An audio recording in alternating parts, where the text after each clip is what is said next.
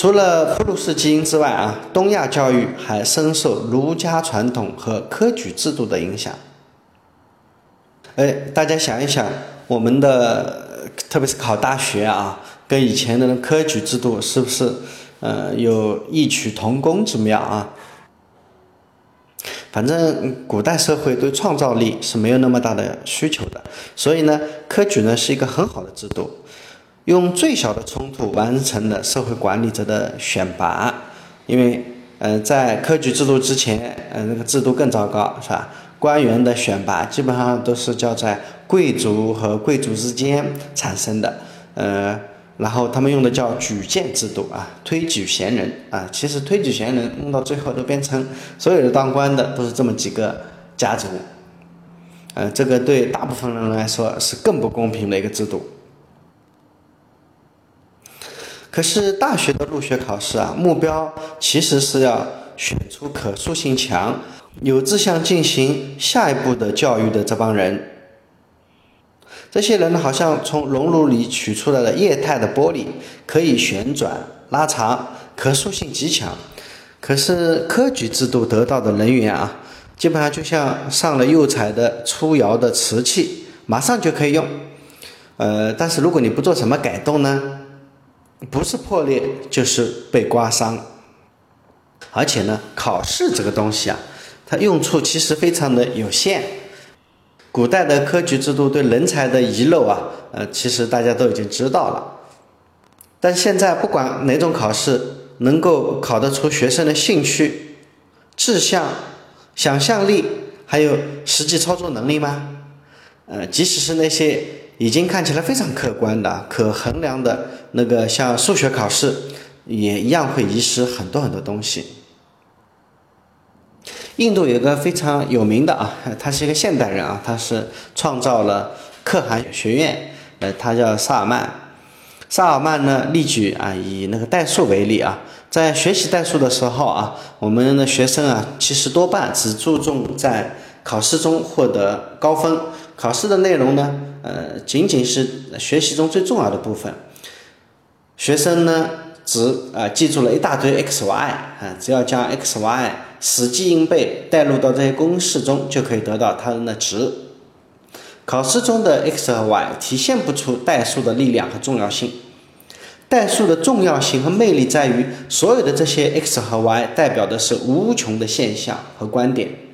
啊，比如说上市公司啊，计算生产成本时使用的这个等式，呃，是用 x y 来表现的，也可以这个 x y 也可以用来计算。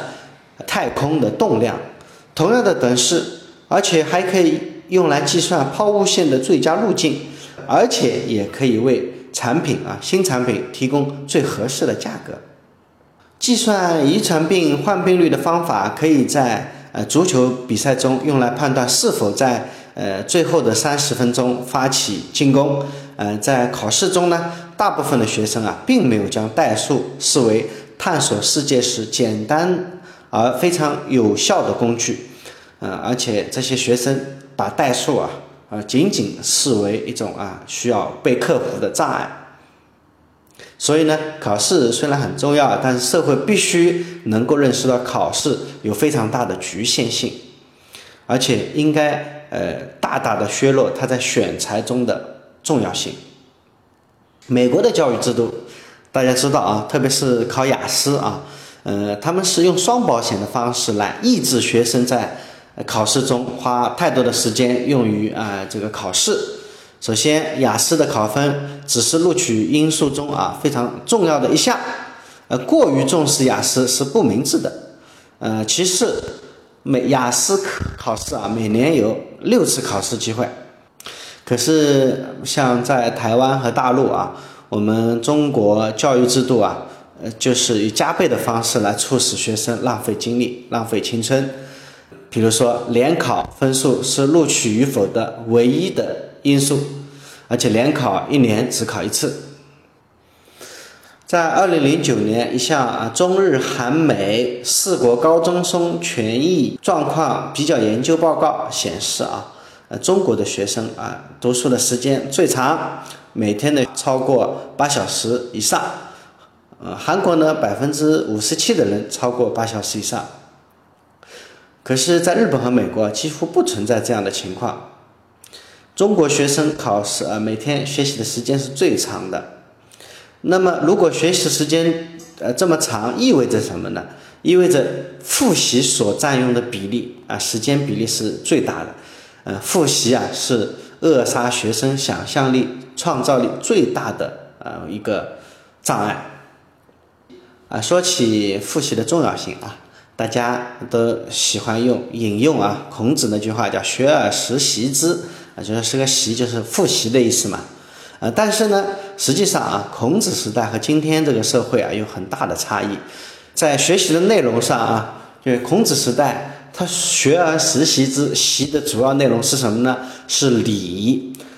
所所谓的礼啊，就是那些繁文缛节嘛，就需要反复。练习、反复演练才可以达到这种呃效果。可是现在啊，我们人类社会已经呃现在发展到这个阶段了啊，学习的主要内容不再是理了，而是认知。认知是拓展和变化的，它的本质是创造和学习新的东西。如果教育制度啊过于强化复习，是产生不出创新人才的。啊，就像保罗·格兰素说的啊，即使在最好的高中里学到的知识和大学相比也是微不足道的。以文科为例啊，那几本高中所需要反复诵读的历史课本上啊那些知识啊，和随便几本啊大学历史系必读书这个相比来看啊，嗯，是不是知识量差异不是一个数量级的？呃，至于数学呢，呃，就算是在中学数学就掌握的很好了。可是还是没有学到微积分，你知道微积分在十七世纪就已经出现了。何况啊，随着知识的爆炸，一九零零年所有的数学知识都可以塞进一千本书里，到了两千年已经需要十万卷书了。可见啊，花了人生中啊最精力最充沛的几年时间啊，这少年时期，反复学习了这么非常有限的知识，是多么。低效的学习方法呀！这几年有一个非常流行的叫一万小时理论，这个对反复练习好像是一个理论上一个非常重要的支持。但是这种论述啊，在认知复杂性较低的活动中，呃是非常有效的。比如说象棋呀、钢琴啊、篮球啊、出租车驾驶呀。还有拼读啊之类的啊，但是对认知复杂性非常高的那些活动，比如说创作、管理啊这些，它是没什么多大的作用的。其实啊，从这一点反而可以来证明啊，为什么练钢琴啊、小提琴啊这种记忆训练，呃，在欧美国家基本上已经非常少见了啊。但是这种呃练小提琴啊、练钢琴啊，在东亚国家呃现在还是非常的流行，很时髦啊。那练钢琴、练小提琴，这种啊，十九世纪就已经呃非常成熟了的技艺啊。它们的特点是什么呢？呃，就是难度训练阶梯比较固定，知识总量也基本上已经限定了，只要多加练习就可以了嘛。学习的进度呢，可以通过呃就曲目的难度和考级啊这种方式来进行衡量。哎，这正好切合了就是东亚国家偏爱的这种学习方法。所以东亚国家才会出很多琴童，这些琴童的家长呢，基本上也不会有什么音乐的爱好，大部分啊也没有什么古典音乐的背景知识，可是呢，他们却催着孩子花大量的时间、精力去练习。这这就好比呢，呃，有一个笑话说，有个人啊，夜晚哈，他把钥匙弄丢了，然后他一直在路灯下寻找他的钥匙，为什么呢？因为路灯下那个灯比较亮嘛，所以我们就在路灯下找钥匙啊。这个愚蠢难道不是一样的吗？啊，对中考啊、高考啊这种啊联考制度啊，还有很多拥趸啊，说虽然不是最好的，但其实呃也是比较公平的啊。当然了，这也是受儒家传统思想上啊不患寡而患不均这种思想的影响啊。公平呢，确实没有错，但是如果为了公平，啊，一刀切的压制了不同类型的人才的发展啊，那就可悲了。